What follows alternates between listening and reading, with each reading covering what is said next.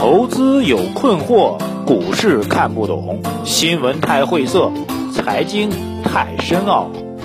每天拿出五分钟，马洪曼博士为您闲话家常，答疑解惑。欢迎收听《财经老马日日评》。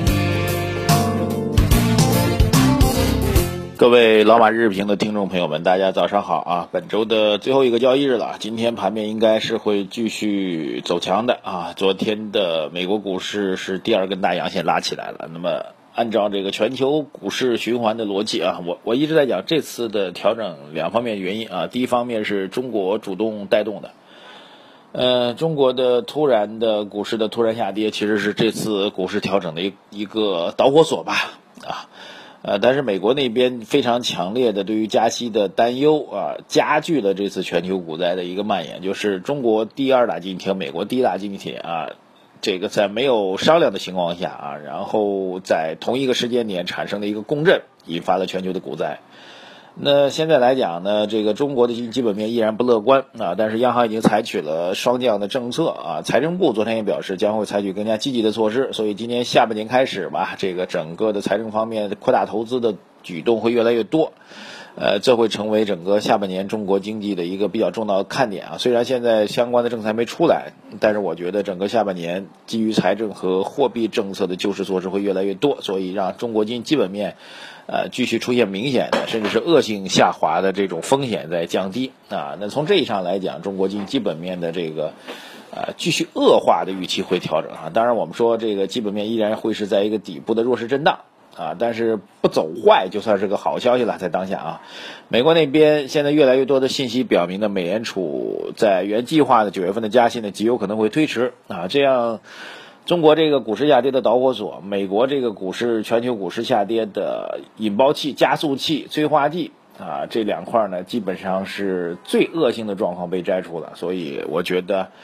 呃。应该会逐步的确认这轮调整的一个底部啊，美国的昨天大涨会带动今天 A 股的继续走强啊，本周五应该啊还是会继续走强，那么压力呢会在下周显现出来啊，这个是做进一步的观察，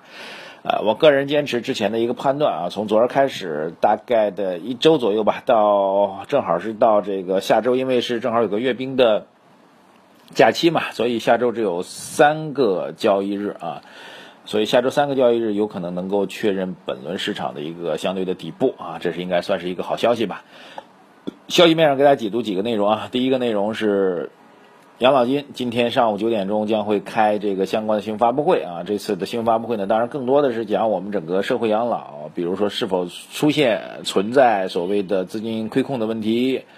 老百姓的养老金如何去保值增值。那还有呢，就是大家比较关心的养老金的资金到底何时能够入市啊？之前市场的判断是至少需要一年时间能够入市的资金呢，大概也就是几千亿吧，五六千亿的状况。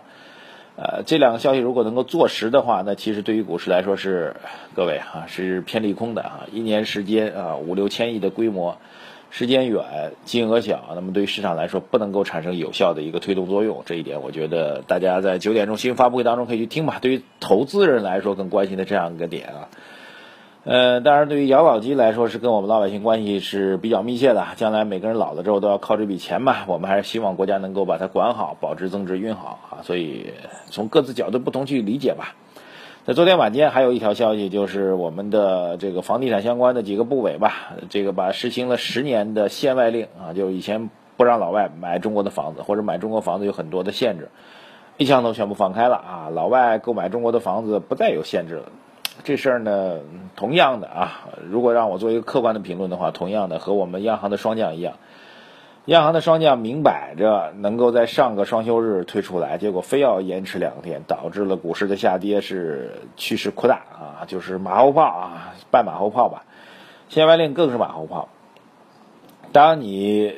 你普通老百姓，马路上普通老百姓都觉得人民币开始有对外贬值的预期的时候啊，很多人都在琢磨着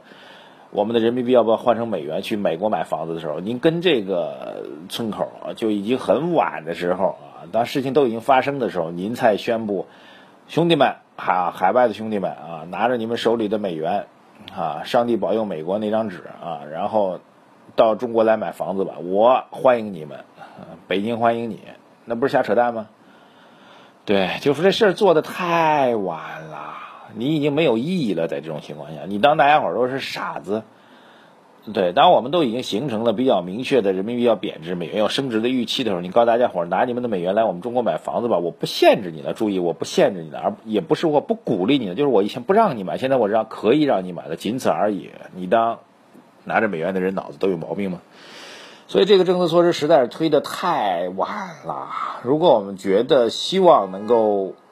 海外资产能够看好中国的话，那早干嘛去了呢？对。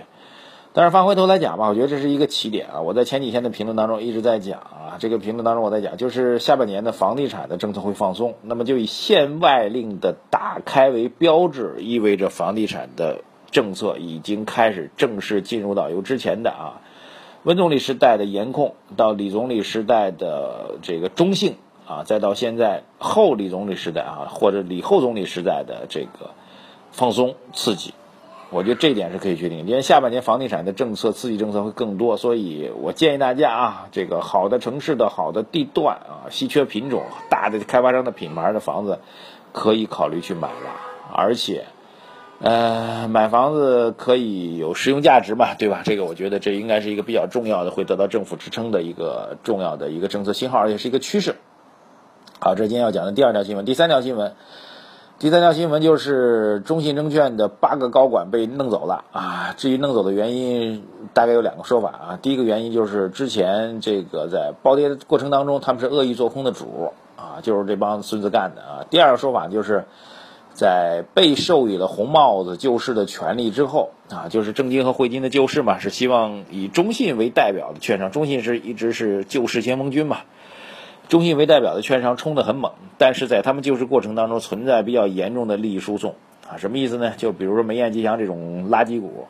为什么要买它呢？啊，没有理由啊，但是唯一的理由就是买这只股票有可能有个人啊在背后得利了啊，就是极有可能打着国家队救市之名，这帮孙子在干嘛事儿呢？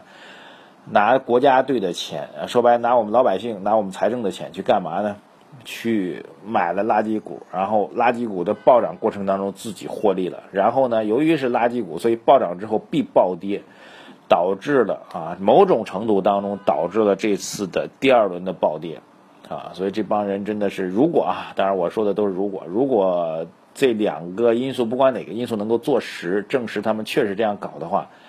那真的是伤害中国广大股民的罪魁祸首啊！而且作为中介机构来说，作为中字头的官方的国家队的中介机构来说，干出这样的事情，那真的是天理难容啊！所以我觉得。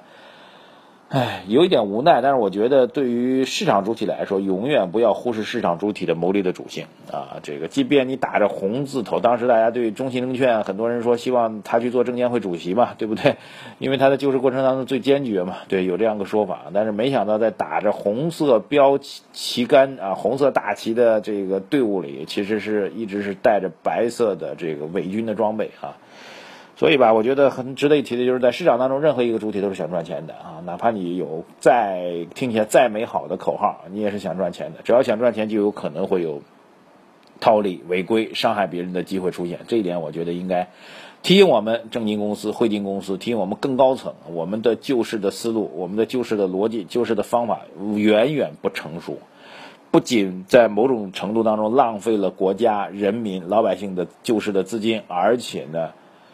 而且适得其反的酝酿了第二次的暴跌的空间，这一点值得我们认真的反思。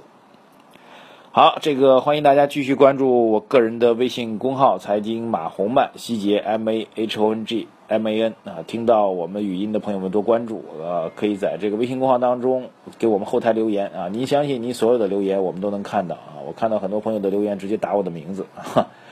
对，你们只是试探一下这个留言到底有没有反馈，对不对？我们有编辑会负责整理的啊，不用打我的名字，您的所有的留言我们都能看到啊，我们的问题也会及时跟大家回答，而且各位啊，围绕我的评论，您的观点、大盘，您的观点都可以发表，我都可以在第一时间为您读出来，让百万群众、百万听众一起来听到您的观点啊，也让您成为一个小小的意见领袖。